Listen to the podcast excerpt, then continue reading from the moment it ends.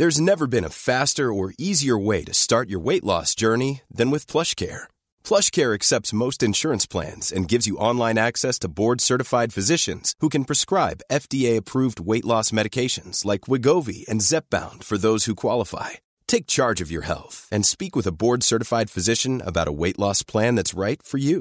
Get started today at plushcare.com slash weight loss. That's plushcare.com slash weight loss. plushcare.com slash weight loss. El dedo en la llaga.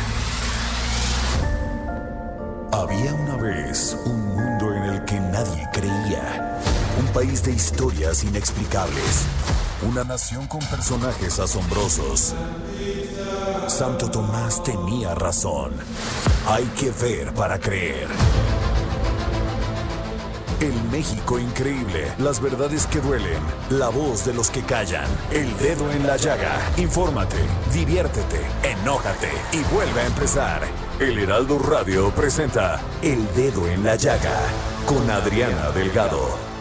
Es difícil aceptar que me tenga que quedar algún día sin usted. Pero así que se tendrá, yo quisiera que jamás, pero mío usted no es. Pero qué necesidad, para qué tanto problema. No hay como la libertad de ser, de estar, de ir, de amar, de hacer, de hablar, de andar así sin penas. Pero qué necesidad, para qué tanto problema. Mientras yo le quiero ver feliz, cantar, bailar, reír, soñar, sentir, volar, ellos le frenan. Estos políticos de ahora. Si escucharan más al filósofo de los filósofos, pero qué necesidad. Si podrían andar libres, sin pena, sin nada, sin miedo, sin todo este tema, mi querido Jorge Sandoval.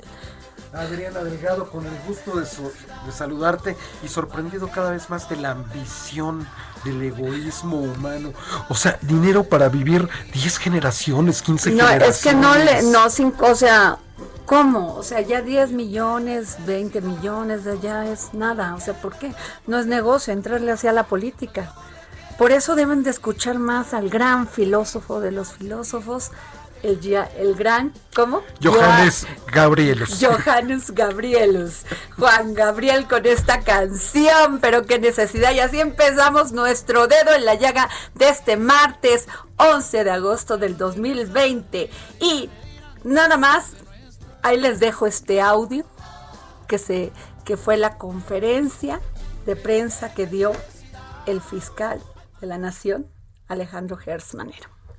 está señalando que hubo una serie de sobornos por una cantidad que pasa de 100 millones de pesos, de los cuales fueron fundamentalmente utilizados para la campaña 2012 para la presidencia de la República. Y el que después fue presidente y su secretario de, Hacienda son las personas que este individuo que está presentando la, la denuncia señala que fueron los que le ordenaron que ese dinero fuera entregado a varios asesores electorales extranjeros y Emilio para esos asesores para esa campaña electoral, de acuerdo con lo que él está señalando. Después viene otro tema que es la compra de votos para las reformas estructurales en 2013 y 2014. En ese caso específico se habla de también 120 millones de pesos que fueron ordenados por las mismas personas para que fueran a un diputado y cinco senadores que él señala los nombres y que por supuesto quedarán en reserva estos nombres hasta que nosotros judicialicemos en el caso de que encontremos las pruebas suficientes. Existe otra parte que habla de etileno 21, que eso fue durante la administración anterior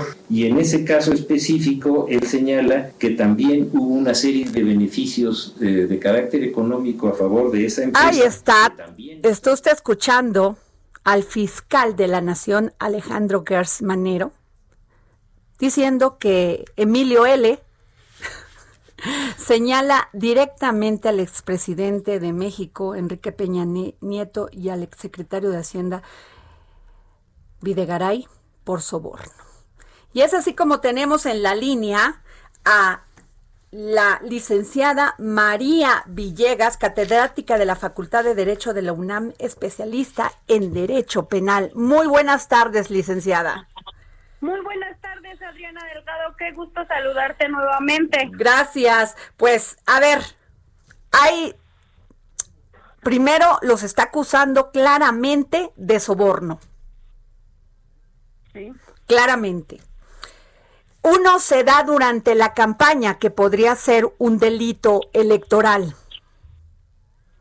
Depende el monto, pero él está señalando más de 100 millones de pesos.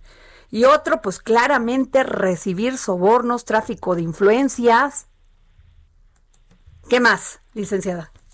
Cohecho, lavado de dinero y diversos delitos de, establecidos en los delitos electorales. Porque nos señala primeramente, dice 100 millones, ¿no? Para la campaña electoral y luego nos habla de 120 millones más para la compra, para la compra de votos. Ajá. Eh, mira, voy a empezar con una, eh, un, yo Pepe Mujica, uno de los grandes que, que me gusta muchísimo político, él decía al, al que le gusta hacer plata que se vaya al, al factor comercial, no a la política, ¿no? Ajá. La realidad es que sí estamos hablando de, can- de cantidades estratosféricas de dinero. Ajá. La realidad aquí a lo que me, me preocupa, me preocupan dos temas, este Adriana, como Ajá. jurista, como académica y como sobre todo como litigante. El primero de ellos es el hecho de hacer público eh, directamente el señalamiento que hace eh, Lozoya, es decir, el fiscal establece públicamente cuál fue la declaración y a qué persona señaló directamente Emilio Lozoya. Ajá. Entonces, supongamos que tenemos suficientes datos de prueba para hacer una investigación, para judicializar y en su momento para procesar penalmente a estas personas, eh, pues eso podría obstu- eh, obstaculizar la investigación. Es decir, como el, como el grupo de, ga- de abogados defensa que ahorita está teniendo seguramente Armando, el, el expresidente y, y, y el exsecretario, eh, pues digo, están haciendo señalamientos directos. Entonces, pues empiezas a cuidar, ¿no? Eso por una parte me preocupa, o sea, ¿qué tanta información de verdad tiene que sus- los datos de prueba? Él habló de cuatro testigos. Y además pero- habló de un video, de un Ajá. video que si está acusando por lo menos a, supongamos, a 10 personas, en un video a poco estaban todos. Exactamente, o sea, ¿cómo es posible que en un video tengamos a todas las personas eh, involu- involucradas? Entonces habrá que ver si de verdad va a ser suficiente, eficaz esta información que está aportando para poder este hacer un señalamiento directo y en todo caso abrir una carpeta, bueno, ya está abierta una carpeta, pero en su momento judicializar y procesar penalmente a estas personas que está señalando. Sí, La porque él es habla que de recibos, hab- habla de que, res- de que le firmaron un recibito por el soborno. Yo no veo a un presidente de México, igual me equivoco, ¿verdad? Porque uno nunca sabe, expresidente de México firmándole un recibo a alguien de que recibió su soborno. Claro, O de entregué las la ligas. cantidad de, ¿no? o Sí, quién sí, tomó ese es- video viendo al presidente recibiendo el dinero. O sea, hay como incongruencias ahí y además, ¿por qué se tardó tanto? Sí, la verdad, mira, él está en, en, en, juris- en la doctrina, se conoce como autoría mediata.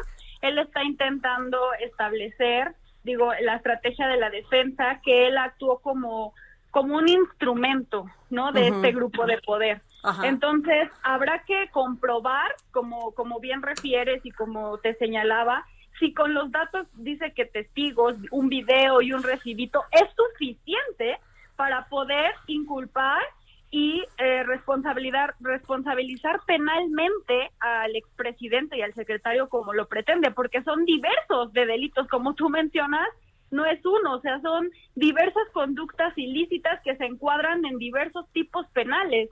Entonces, habrá que analizar detalladamente, ¿no? Ahí justo el, el fiscal establecía que habría que hacer periciales al- a los videos, Ajá. periciales al recibo, examinar a los testigos, tomar entrevistas para ver si con eso nos ayuda a construir una teoría del caso suficiente con, con datos de prueba idóneos, pertinentes, para, en su caso, judicializar la carpeta de investigación y, este, pues, procesar a, estas personas. Licenciada eh, María Villegas, catedrática de la Facultad de Derecho. Otra cosa como que no me queda clara es estos tres casos con los que están, primero, el primero, perdón, antes de que se me vaya, están abriendo ya un debate sobre la prescripción de delitos electorales. Ajá.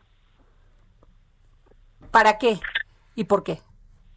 Prescripción de los delitos electorales. Lo que pasa, tenemos el término de prescripción, en cuánto tiempo prescriben este tipo de delitos.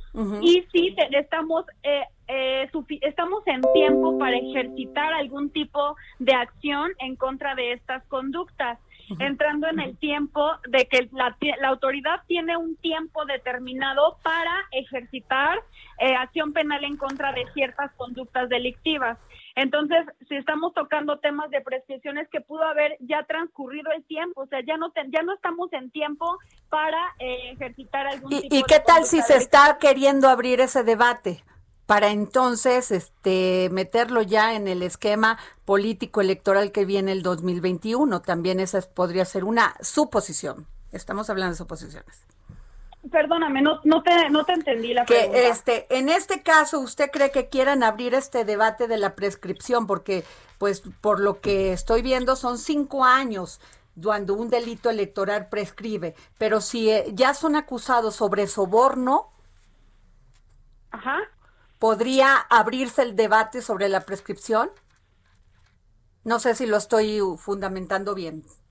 No, sí, es que no, no termino de entenderte tu idea, como cuál es, en sí, cuál es. O sea, puede, entonces, por delito electoral usted dice que ya prescribió y que eso no se sigue, pero en, materia penal sí. Ajá. Okay. Sí, habría que ver, te digo, habríamos, tendríamos que ver cuál fue la conducta, porque aquí nos habló en sentido general son temas muy específicos para establecer cuál fue la conducta que le están atribuyendo a cada uno y ver si estamos en tiempo. Entonces, digo, eh, eh, podríamos ver si, si en todo caso algún delito electoral o, pues bueno, algún alguna otra conducta que se pueda desplegar derivado, perdón, delito derivado de esta conducta. Ok. Y este, y Jorge, tú tienes una pregunta sobre los tres. Sí, porque como están configurando este delito, lo que dijo hoy el fiscal, este, María Villegas, abogada. Hola. Este, hola, ¿cómo estás? Eh, eh, es es en, en, en, el tenor de que lo están encasillando en el asunto electoral pasado de la campaña del presidente. Ahora, lo que, lo, lo, lo, lo, lo que están de los delitos que tiene que tiene el caso Emilio Lozoya, mira, el está por delito de delincuencia organizada, operaciones con recursos de procedencia ilícita y cohecho, en los casos de sobornos por aquella empresa brasileña Odebrecht. Sobre y además como que configuran los casos de manera diferente, porque a Rosario, a Rosario Robles, este, le ponen el delito de ejercicio indebido del servicio público, que también debería de ser a Lozoya, ¿no? Y a Horta, le ponen el, el, el delito, Jorge. Sí, a Jesús de, delincuencia organizada. O sea, tres casos muy parecidos, mucho, muy parecidos, pero diferentes en, en, la conducta. En el trato que reciben, ¿no? Yo entiendo, mira, yo entiendo la postura y ya entendí el tema de su pregunta. Aquí lo, a lo que me toca como, como académica y más bien como operadora jurídica, tenemos una descripción de diversas conductas eh, ilícitas en los tipos penales. Entonces, para encuadrar, si algo no nos entra, el derecho penal es muy específico. Entonces, las conductas que se realicen tienen que encuadrar perfectamente en la hipótesis típica que establece el tipo penal.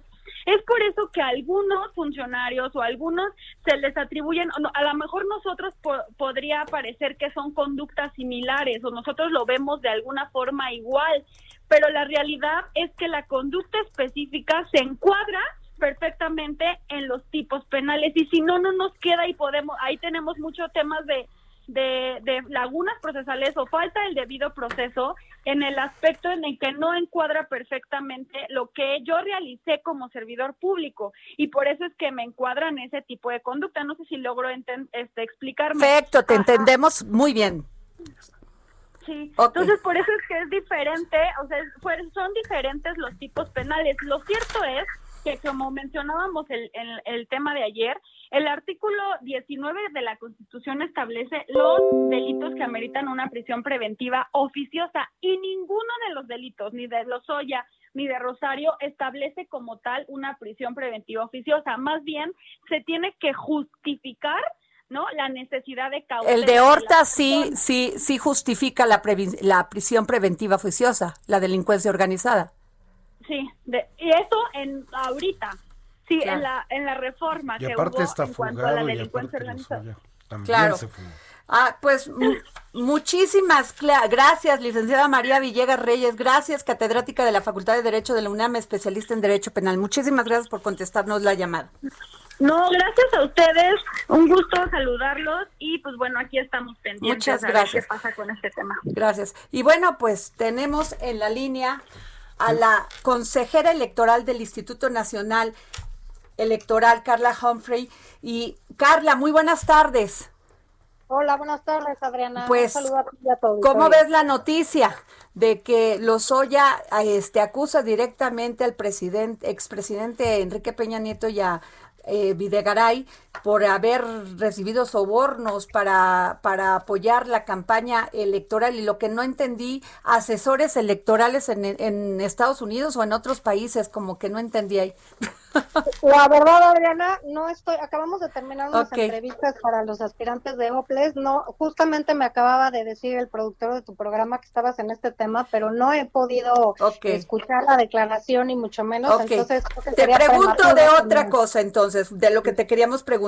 Carla, se acaba de aprobar que va a subir el financiamiento público para los partidos políticos en el 2021, que además de 5 mil pasó a 7 mil millones de pesos. Eh, sí, es correcto. Em, la fórmula viene establecida eh, pues en la normativa electoral, es decir, en este caso el Instituto Nacional Electoral no hace sino aplicar una fórmula legalmente establecida para llegar a esta cantidad. ¿Cuáles son los dos componentes de esta cantidad? En primer lugar, eh, eh, los y las ciudadanas inscritas en el padrón electoral hasta el mes de julio y en segundo lugar, eh, el 65% de la unidad de medida actualizada.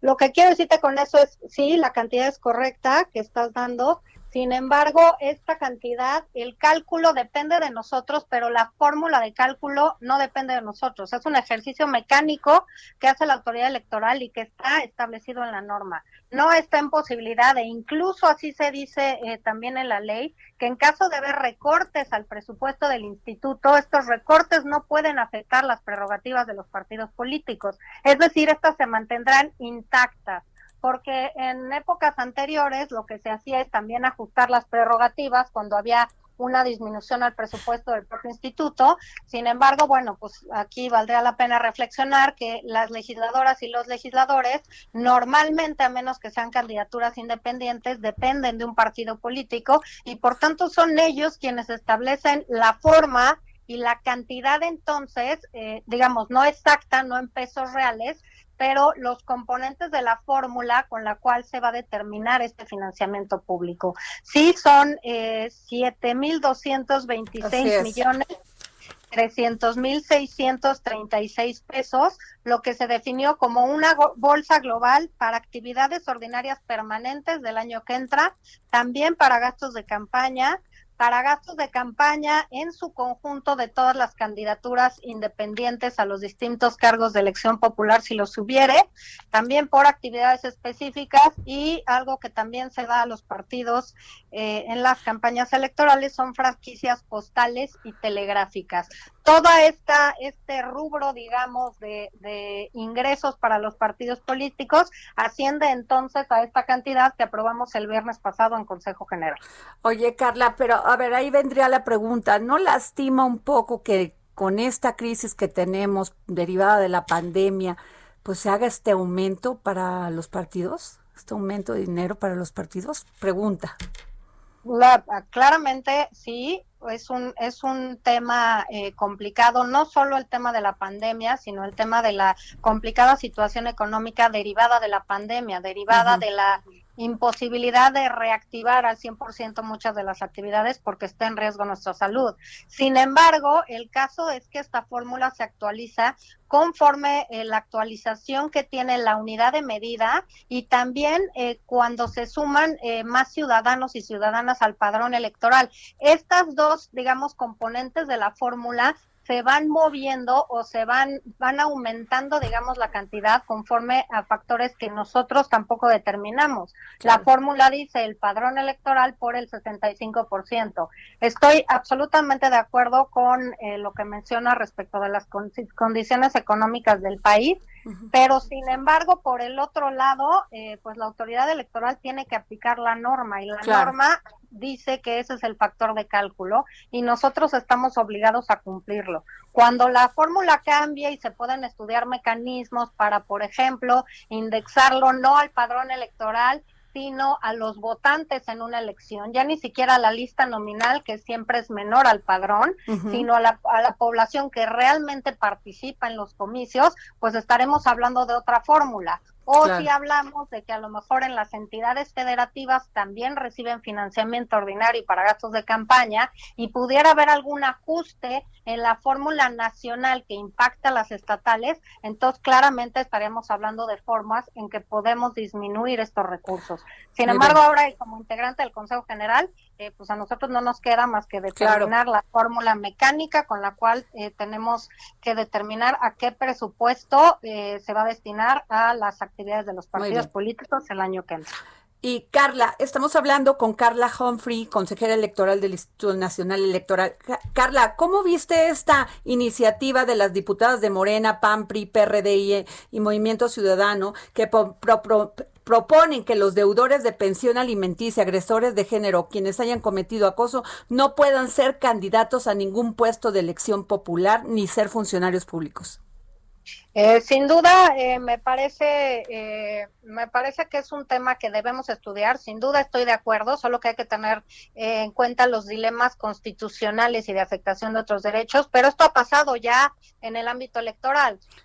hubo ya una candidata que promovió diversos juicios y que al final, para no hacerte la historia larga, la sala regional Jalapa y la sala superior del Tribunal Electoral determinaron que un, un era regidor y estaba queriendo contender para otro cargo, que ya había sido condenado por violencia política, no cumplía un requisito de elegibilidad, es decir, no tenía un modo honesto de vida.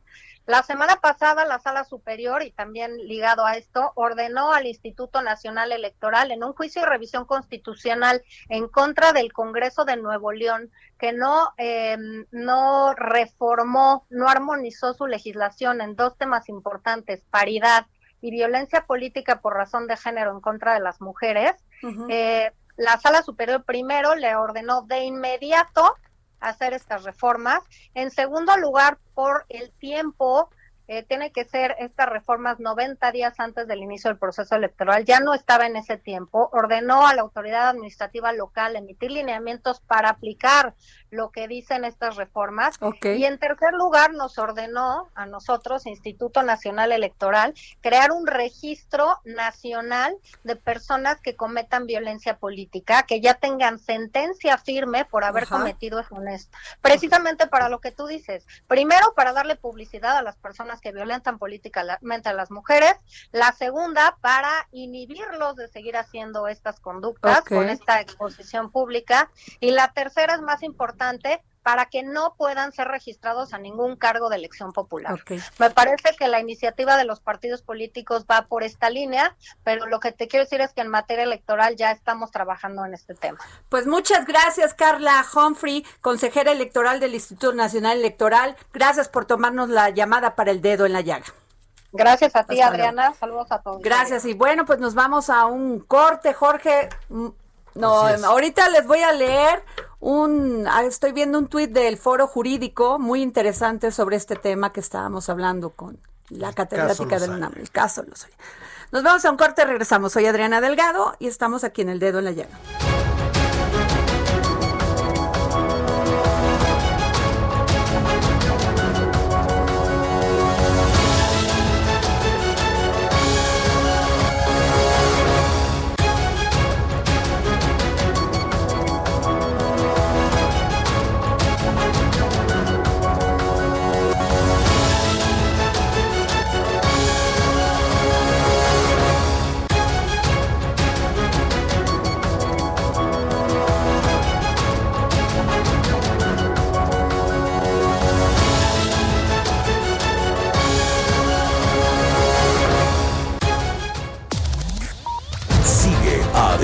En su cuenta de Twitter. Arroba Adri Delgado Ruiz. Además, te invitamos a enviar tus opiniones y comentarios en texto o por mensaje de audio a través de WhatsApp al 55 2544 3334. Y si quieres escuchar El Dedo en la Llaga de El Heraldo Radio, en cualquier momento y donde quiera que te encuentres, descarga el podcast disponible en Spotify y iTunes.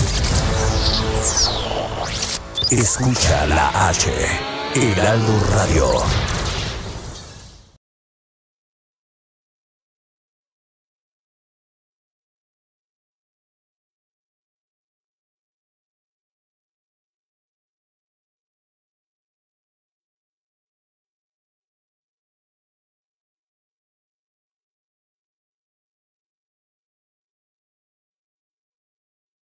Heraldo Radio, la H que sí suena y ahora también se escucha.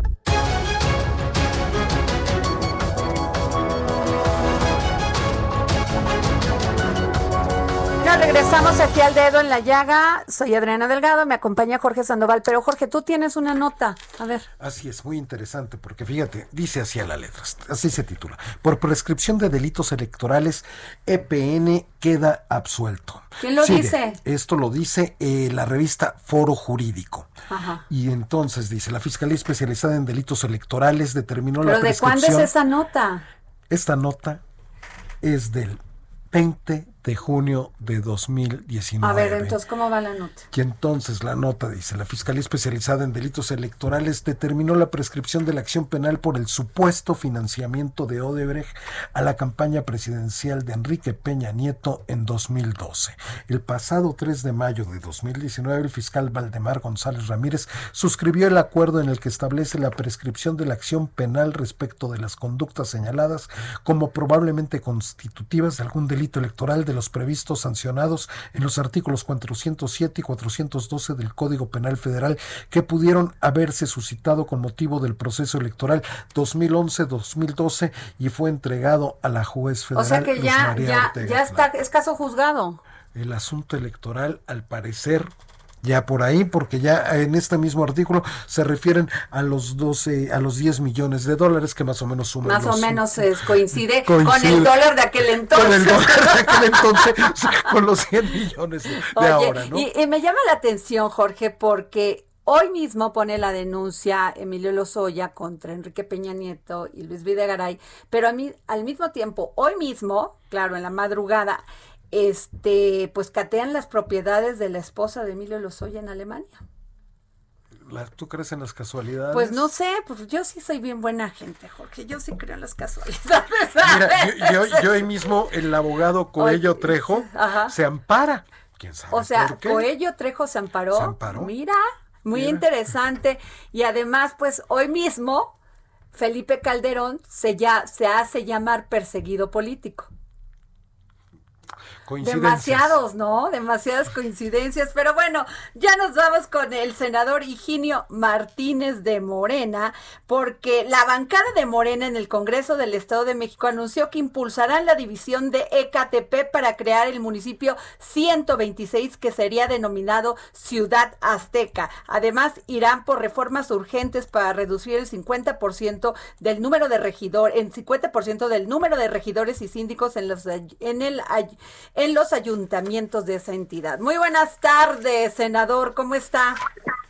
¿Qué tal? Muchas gracias este, por la oportunidad y muy bien, a tus órdenes. Oiga, me dijo un pajarito que usted está dentro de los favoritos para para para ocupar la mesa del Senado. Empezaría por ahí. Pues es muy comunicador ese pajarito. ya ve cómo hay aquí de si no me les pongo el micrófono y ya me dijeron cómo ve. ¿Sí o no? eso, eh, ¿Sí quiere o no? Sí, estamos en eso. Ah, bueno. Dependiendo a ver qué dicen las demás senadoras, pero hay un buen número que me apoya por ahora. Ah, qué bueno. Bueno, pues cuénteme cómo va a estar eso, que van a dividir este Ecatepec para crear el municipio 126. Esa es nuestra propuesta para el municipio más, el municipio más superpoblado en todo el país, eh, el municipio que no puede seguir gobernándose de esa manera con casi dos millones y medio de habitantes. Pues lo que estamos pensando, y además es una idea vieja, por cierto, es separar el municipio en dos para que pueda ser más mejor atendida esa población por dos gobiernos. Claro. eh, eh, por dos gobiernos, los graves problemas todos los conocemos, de Catepec noticia nacional, Ajá. en desgraciadamente en delincuencia, en inseguridad, en feminicidios, Uy, es uno de los más peligrosos del país, este senador. Exacto. Afortunadamente es noticia, por eso, por eso pensamos que hay que darle una una salida distinta ahí a la población de ese municipio. Son dos millones y medio. No puede seguir gobernar. Todos los conocedores en política nos han dicho de años, no puede seguirse gobernando ese municipio como está ahora. Por eso la necesidad de crear dos municipios para dividir, digamos, la- las acciones, encauzarlas de mejor manera. ¿Y por qué Ciudad Azteca? Porque hay una parte de Catepec que se conoce como tal y por eso se hace la propuesta. Todo, todo queda, por supuesto, a una decisión de lo que las consultas reúnan. No puede ser Ciudad Azteca u otro, pero esa es la, la idea porque hay un lugar conocido en Catepec donde tiene su residencia y Ciudad Azteca. eh, Es más fácil identificar este otro municipio que se crearía. Ah, mira, qué Y además, interesante. pues, la, la- la parte de los aztecas está aquí asentada en ese territorio, ¿no? Ok. Oiga, senador, no puedo dejar de, de, de, de preguntarle qué piensa de las denuncias que presentó el día de hoy eh, Emilio L. Emilio L. Pues así le ponen, ya ve. Sí, sí, sí, sí. Este, Pues usted qué Este- piensa. este para Agatha Christie sería una novela de principiantes, necesita más. Exacto. Pero la más. supera, ya superó la ficción. Exactamente. A ver, de esas y de... Se espera mucho más. Lo único que yo espero, lo digo respetuosamente para todos, es que no sea el parto de los montes, ¿no? Ajá. Al final es, es una especie de parto de los montes. Es evidentemente en ese y en muchos eh, actores del pasado la terrible corrupción. Ojalá, bien de todos, yo no creo ni me convencen los delatores, ¿eh? por cierto, ¿eh? Ajá. los chivatos deben ser eh, rechazados en cualquier parte. Pero sí creo en que debe hacerse justicia y Ujú. debe descubrirse todas y todos los responsables de en este desfalco o en otros que se hayan dado eh, en la historia de, reciente del país. Claro. Claro, y además que, que sean, este, que digan, o sea, que sean, este, luego se vuelvan testigos protegidos y se apeguen a figuras jurídicas para no tener responsabilidad, ¿no? Pues eh, aquí hablamos de un tema que es, eh, vamos a decir, fraude, eh, no sé. Soborno y o- muchos más. Obtener dinero Ajá. de manera ilícita Claro. de un funcionario público. Eso no puede perdonarse así, es decir, robo y mañana me perdona. Pues sí. Este, digo, el tema de cuando hace otro tipo de delitos, este, pues puede ser, pero si aquí la, la parte es eh, como la película antigua, robó y lo pescaron aquí, robó, Ajá. huyó y lo perdonaron, eso no puede ser. Pues no, porque mandamos ahí como un mensaje de mucha distorsión de nuestro sistema judicial, ¿no? No, yo espero que sí, si el señor tiene culpa, finalmente lo, lo dirán los, los, los, los jueces, si tiene culpa que pague y si hay otros, otras personas que paguen. El mayor problema de este país es la corrupción. Así es. Eh, y eso, eso no es nada comparado con lo que todos nos imaginamos y algunos sabemos del tipo de corrupción que se dio en el sexenio pasado. Así es.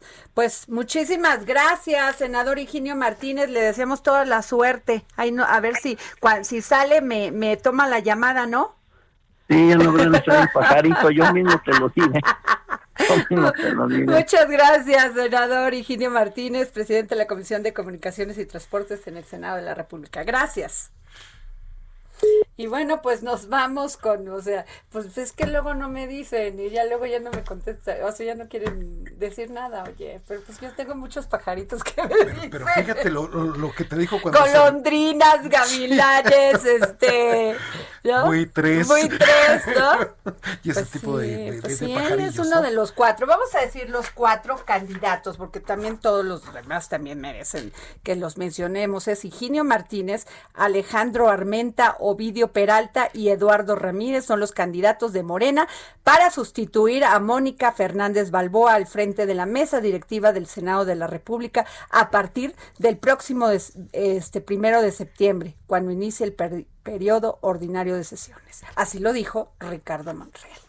Hay que creer. Hay que creer. Hay que creer. Oye, y bueno, pues nos vamos con Bernardo Noval, no lo tenemos en la línea, a Oscar. ¿A quién? Está don Pepe Carreño. Ah, don Pepe Carreño, claro. Don Pepe, ¿cómo está? El dedo en la llaga por el mundo con José Carreño. Ay, don Pepe, una disculpa, es que aquí mi productor, bueno, este, ¿cómo está don Pepe Carreño? ¿Cómo vio todo este andar de andares aquí en México? Uy, está, digamos que está, está divertido, complicado, casi tan divertido y tan complicado como la política de Estados Unidos. Divertida porque ya Trump ya se puso nervioso, ¿eh? Ya ahora sí ya lo siento muy, muy nervioso. Sí, no, pues, está muy nervioso, pero ahora es cuando, ahora es cuando viene ya el, el apretón final, ¿no? Son 80, y- 80 días hasta la- las elecciones del 3 de noviembre y ya la campaña formal está encima, los golpes están encima y por lo pronto hoy el eh, ex vicepresidente y, virtual candidato demócrata Joe Biden anunció que Kamala Harris, la senadora de California, va a ser su candidata a la vicepresidencia. Kamala Harris reúne dos características, tres características importantes para Biden. Una es eh, joven o relativamente joven, tiene 50 y poco, 56 años. Segundo, es hija de jama- de, de- de padre jamaiquino y madre hindú, madre india de la India. Así que reúne dos importantes características en temas de minorías. Tercero, es eh, como hija de, es hija de migrantes, está eh, fue educada parte de, de su, de su vida en, en- en Canadá y tiene pues vínculos fuertes con comunidades migrantes también, sobre todo en California, don- donde la mayoría es mexicoamericana y evidentemente también pues eh, eh, ofrece un balance de centro izquierda a la a la candidatura de, de- de Biden. Con esto, pues, eh, Biden, de hecho, cumple con una promesa hecha a los ah, a los demócratas que su candidata de vicepresidenta sería primero mujer y segundo de, de raza de raza afroamericana, con lo cual eh, se asegura por lo menos en cierta medida la lealtad o la el voto de una gran parte de los afro de los afroestadounidenses. Se asegura también eh, la, la lealtad del, del sector fem- de una gran parte del sector femenino de los del Partido Demócrata que son que junto con los mexicoamericanos, los latinos en, en general, mexicoamericanos en particular, son tres de los grandes, grandes pilares del partido de la Alianza Demócrata. Esto es latinos, negros, ah, ah, habría que añadir asiáticos en este caso, y, y mujeres. Con lo cual tenemos un, eh, es en principio, por lo menos en el papel, una cosa bien, una, un- un- una candidatura muy, muy fuerte. Hay que ver, hay que decir también que el- la candidatura a la vicepresidencia es tanto más importante porque la edad, por la edad de Biden.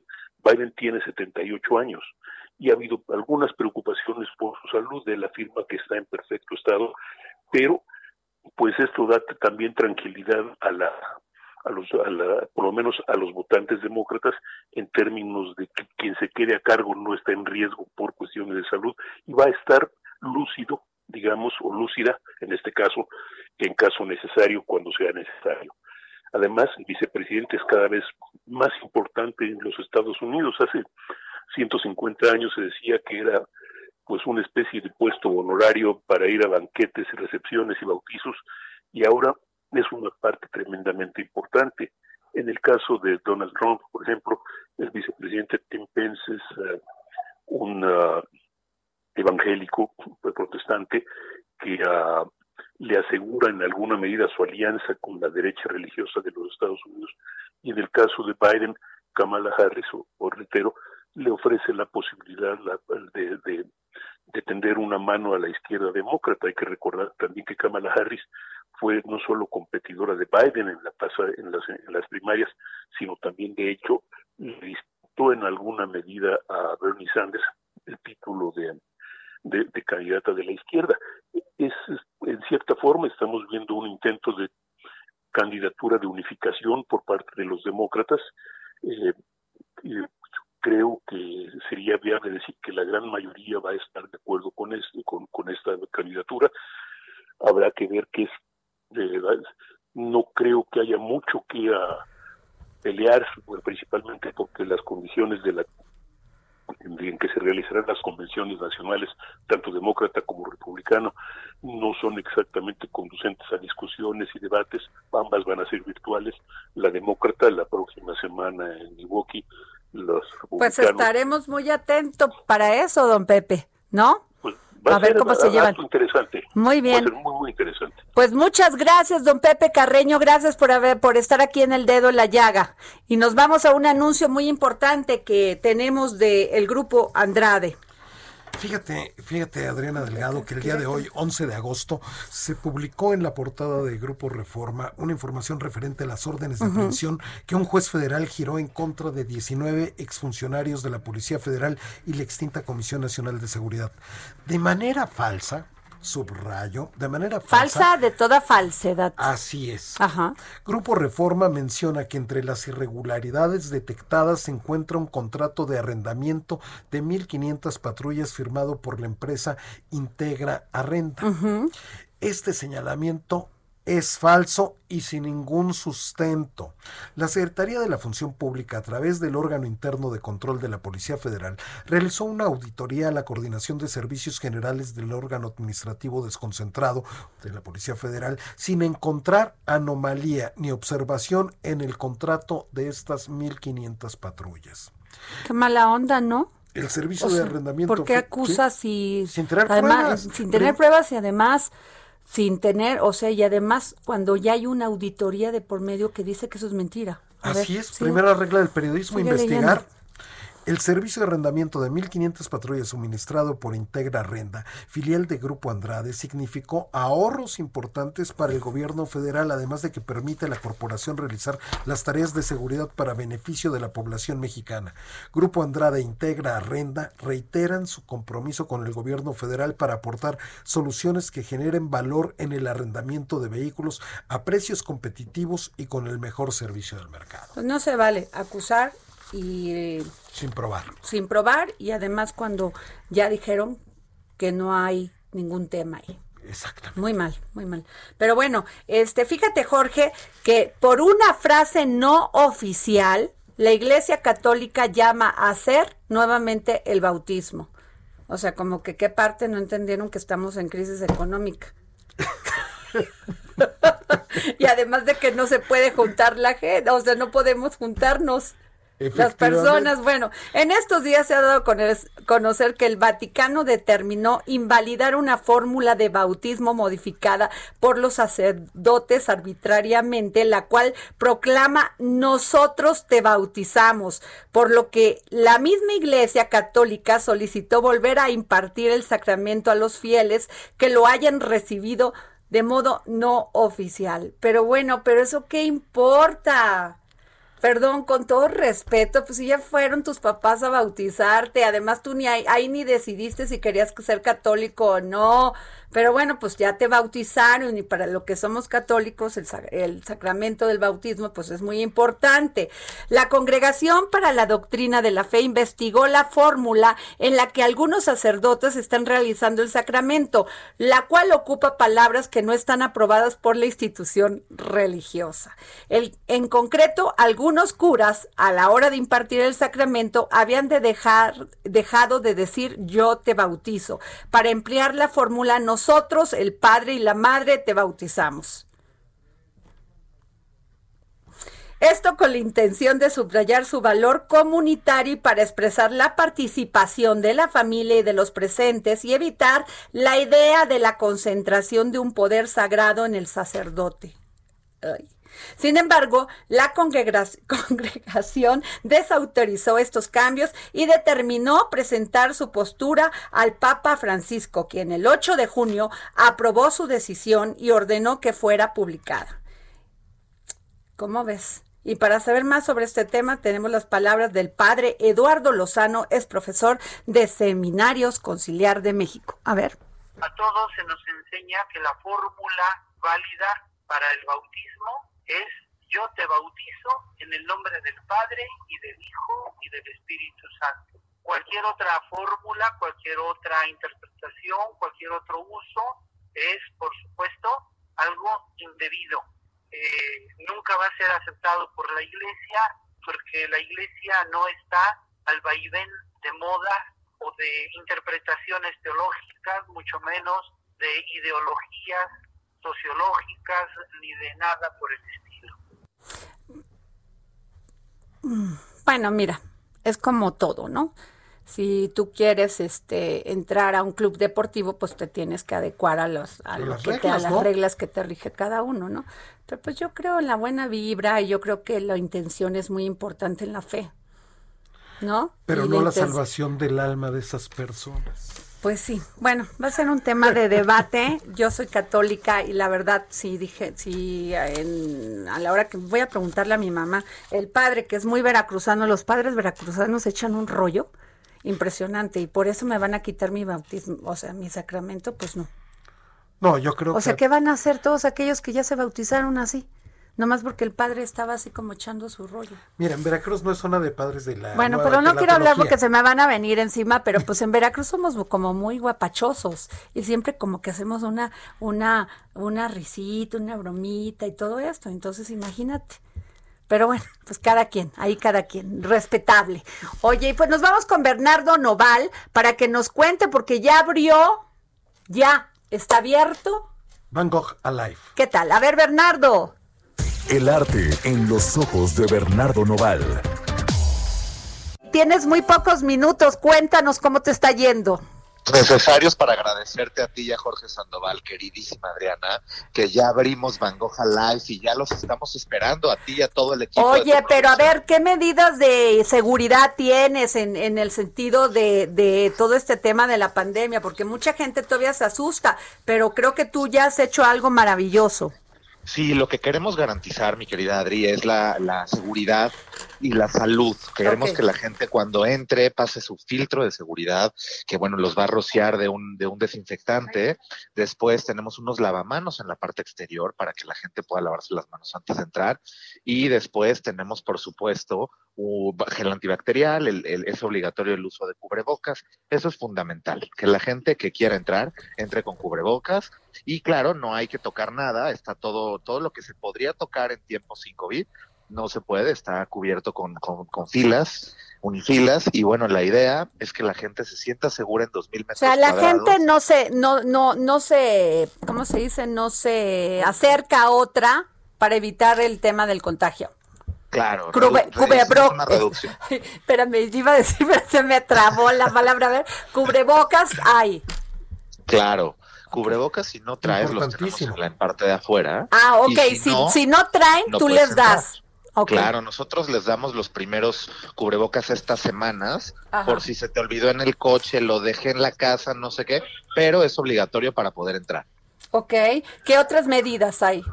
Tenemos, por supuesto, recordamos en todo momento el, el uso de gel antibacterial y bueno, nadie puede tocar nada, los baños también cuentan con las mismas medidas de sanidad. eh, y la idea es que como es un recorrido muy rápido, Adriana, son 40 minutos, la gente entra y sale, ya no puede regresar a la sala. Entonces eso hace que la gente se vaya muy rápido y nuestra tienda puede ser todo online y no es necesario comprar nada en ese momento. Pero, ¿y entonces cómo se llevan las cosas, Bernie?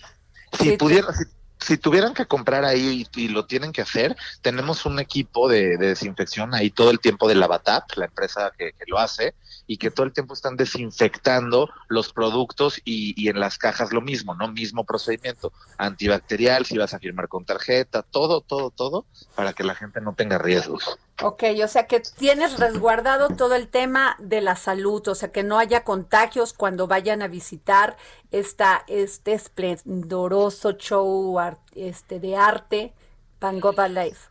Ay, sí, sobre todo algo que es importante es que la, la, bueno, la jefa de gobierno pidió que todos los recintos culturales tuvieran el 30% de aire de, pues, natural, de la calle. Y entonces tenemos un área abierta al aire libre para la espera, o sea, la fila no es dentro, sino exterior. Y por nuestros ductos de aire entra el aire Bueno. natural, así que pueden venir. Órale, pues ya nos vamos. Nos vemos mañana. Gracias, Bernie. Nos vemos mañana aquí en El Dedo en la Llaga. Gracias por escucharnos.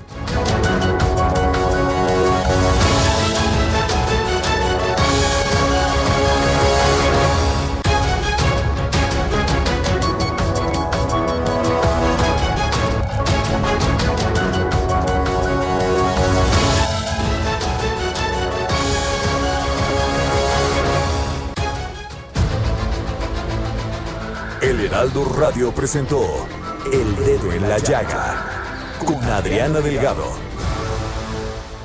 Heraldo Radio.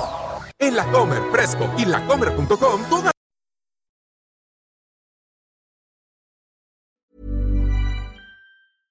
Imagine the softest sheets you've ever felt. Now imagine them getting even softer over time. That's what you'll feel with Bowl and Branch's organic cotton sheets. In a recent customer survey, 96% replied that Bowl and Branch sheets get softer with every wash. Start getting your best night's sleep in these sheets that get softer and softer for years to come. Try their sheets with a 30-night guarantee. Plus, get 15% off your first order at bowlandbranch.com. Code BUTTERY. Exclusions apply. See site for details.